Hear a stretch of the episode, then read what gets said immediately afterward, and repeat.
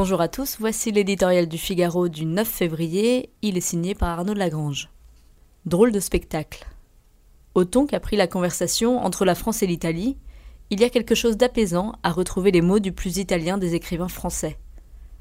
L'étranger n'est pas celui que sépare de nous le hasard d'une rivière ou d'une montagne, écrivait Stendhal dans ses pages d'Italie, mais celui dont les principes, les vœux et les sentiments sont en guerre avec vos principes, vos vœux et vos sentiments. En lisant ces phrases, on comprend tout ce qui devrait lier nos deux peuples et ce qui sépare aujourd'hui leurs dirigeants. Cette brouille franco-italienne semble absurde. Dans la géographie, l'histoire et la culture nous lient étroitement. Palpable depuis quelques mois, elle vient encore de franchir un cran avec ce coup de semonce diplomatique tiré par Paris.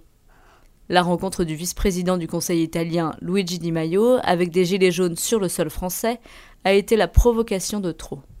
Un geste inacceptable qui justifie que Paris ait marqué le coup. Cette indélicatesse, le mot est faible, étant posée, on peut aussi regretter les propos peu lissés du président français à l'adresse de Rome. Leur virulence a choqué nombre d'Italiens, y compris ceux qui rejettent Di Maio et Salvini. La France peut vite paraître arrogante, surtout quand elle fait la leçon à un pays que l'Europe a laissé bien seul face à la crise migratoire. La bataille électorale européenne qui s'avance explique cette montée aux extrêmes. Emmanuel Macron se veut le champion du camp progressiste face aux nationalistes. Certes, les grands principes doivent être défendus.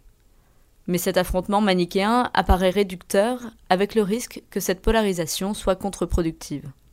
Si elle veut survivre, cette Europe doit réconcilier gouvernements et peuples autour d'un nouvel élan commun.